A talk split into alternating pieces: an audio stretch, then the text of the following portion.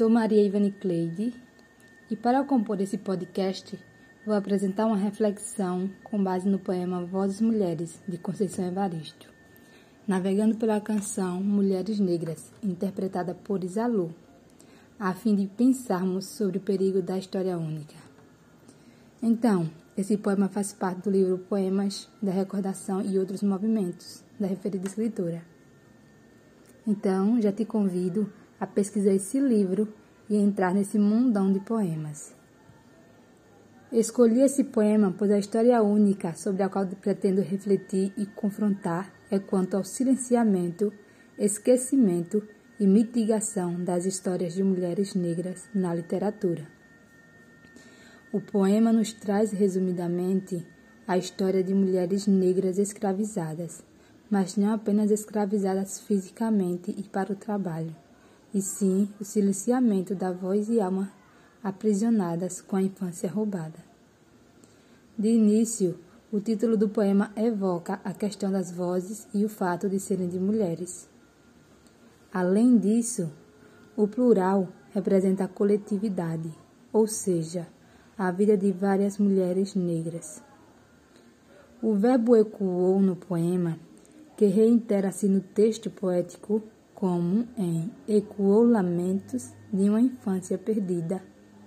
Sugere o alongar do sentido, a dor sentida, que evocada pela memória permanece viva, vibrando através do tempo, percorrendo distâncias e se tornando presente.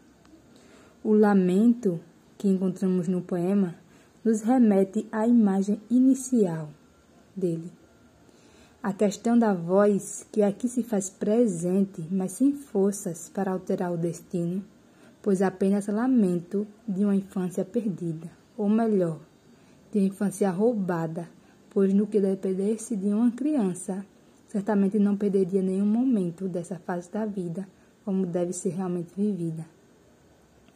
Infância roubada por aqueles que tudo têm, os donos de tudo ou os que nada ou pouco têm. No caso de pais que veem em seus filhos e filhas uma possibilidade de ganhar dinheiro, como por exemplo, né, atualmente, o trabalho em semáforos ou na cozinha de pessoas.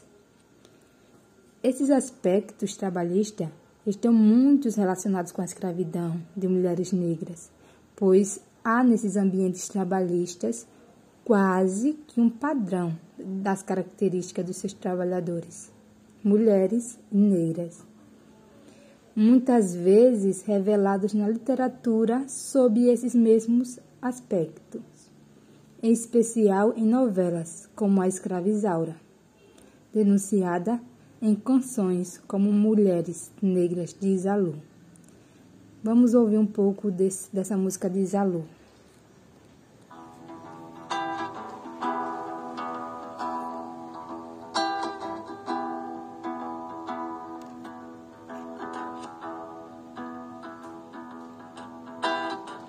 Enquanto o couro do chicote cortava a carne.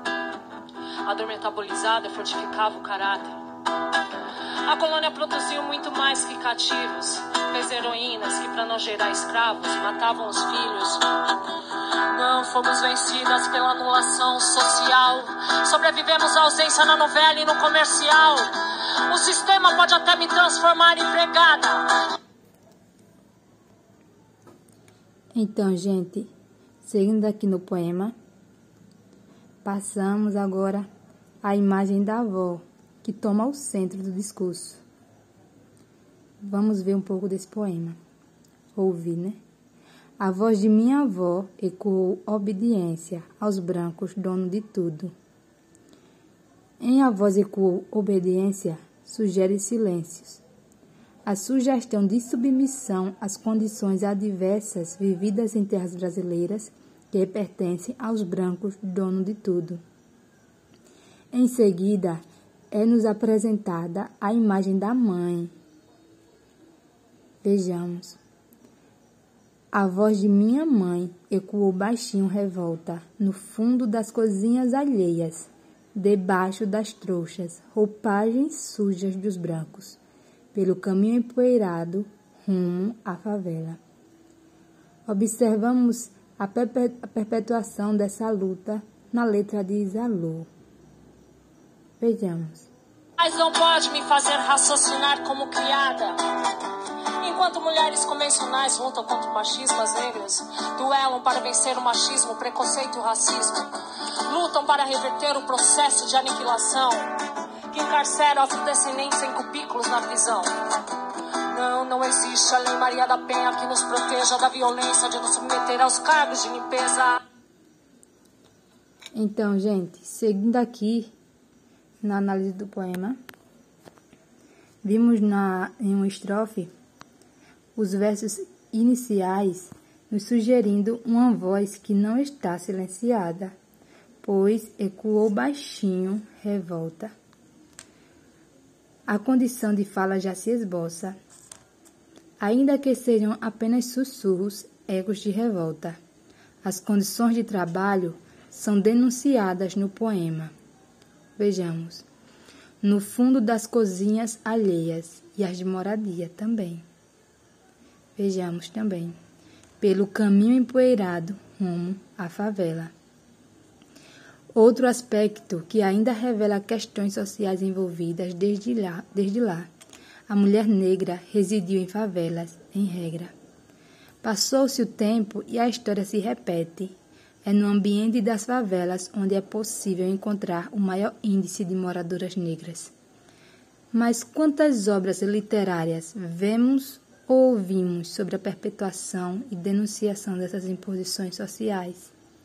Certamente será difícil de indicar pela sua escassez ou por sua não valorização. Ao que parece, e pelo pouco que já conheci de literatura, pois há um mundo, as histórias privilegiadas e, portanto, únicas que são transmitidas é, em sua maioria, da mulher branca, com destaque em suas decepções amorosas. Como no caso de Inocência, de Alfredo Taunay e Isara, em Um Filho de Mil Homens, de Walter Hugo Mãe. Na quarta estrofe, a fala poética se impõe. Vejamos. A minha voz ainda ecoa versos perplexos, com rimas de sangue e fome. Então, nesse momento, a minha voz introduz o tempo presente e escreve versos plenos de sofrimento. A voz que ora ecoa tem sua origem no som que vem da bisavó, passa pela avó mãe e se faz presente em seu discurso. O eu lírico, ao apresentar a filha, narra não apenas o presente, mas o futuro, o que está por vir. Nos primeiros versos, a voz de minha filha recolhe todas as nossas vozes, recolhe em si as vozes mudas caladas, engasgadas nas gargantas o tempo presente é soberano. A repetição do verbo recolhe, agora relacionado com a voz, que não é mais aquela que ecoa, mas que abriga a dar significado e sentido à voz da filha, que em si guarda todas as vozes. Então vejamos aqui a parte do verso. A voz da minha filha recolhe em si a fala e o ato o ontem, o hoje, o agora. Se houve um tempo em que a voz foi lamento, silêncio, sussurro, imagem poética, agora ela não é apenas fala, mas se faz ato. Representa não apenas a consciência de si, mas um fazer que se quer cidadão, pois que fala e age. Representa não apenas um, mas a coletividade de mulheres que a antecedeu. O poema de Conceição Evaristo apresenta a voz das mulheres negras, trazendo as memórias de dor, sofrimento, resistência e superação, em síntese. Apresenta vozes que por vezes são deixadas de lado, que não são protagonistas de grandes histórias literárias apesar de existir paralela, paralelamente. Essa seria também o outro lado da literatura, uma literatura que abarca a trajetória das mulheres negras, que representa parcela da população brasileira. Portanto, precisa ser conhecida também, tanto quanto as histórias das mulheres brancas. É nesse contexto literário que entendo as vozes de mulheres negras ainda silenciadas. Quando concluí essa análise, pensei: quantas histórias de mulheres negras eu pude conhecer pela literatura? Número bem pequeno, não uso nem citar. Isso não significa que não existiram ou não existem. Significa que não são valorizadas socialmente. E por isso, sua presença em obras é reduzida em número e em padrão. Esse padrão de silenciadas e escondidas. Por isso, precisamos de mais vozes mulheres sobre outras perspectivas. Então, é isso, gente. Para concluir, deixo aqui com vocês um pouco da música de Zalu. De ler no banheiro das faculdades cleristas, fora macacos cotistas, né? Pelo processo branqueador não sou a beleza padrão, mas na lei dos justos eu sou a personificação da determinação. Navios negreiros e apelidos dados pelo escravizador falharam na missão de me dar o complexo de inferior. Não sou a subalterna que o senhor crê que construiu. Meu lugar não é nos calvários do Brasil. E se um dia eu tiver que me alistar no tráfico do morro, é porque a Lei Áurea não passa de um texto morto.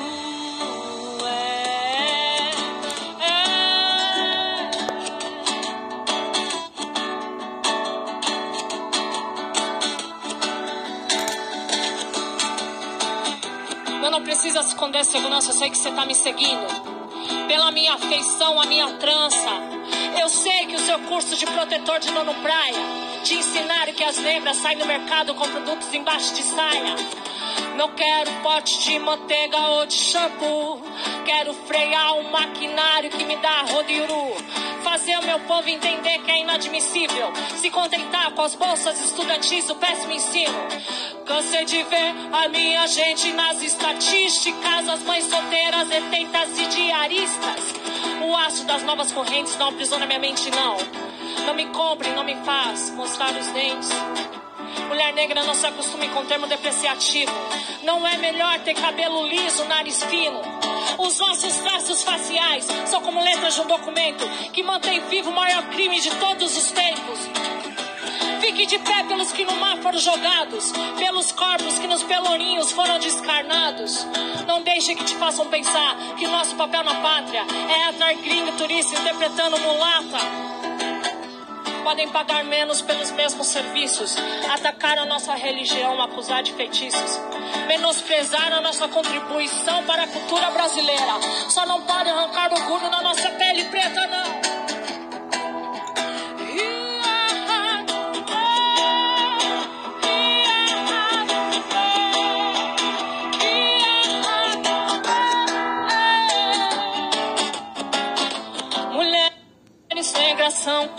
Como mantas Kevlar.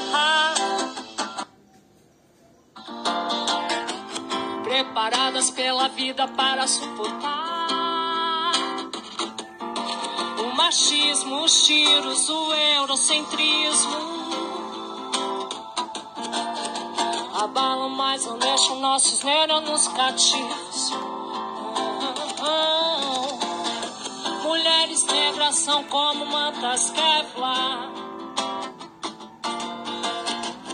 Preparadas pela vida para suportar o machismo, os tiros, o eurocentrismo.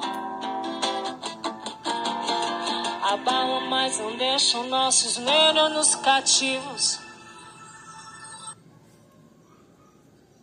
É isso, gente, e obrigada por nos ouvir.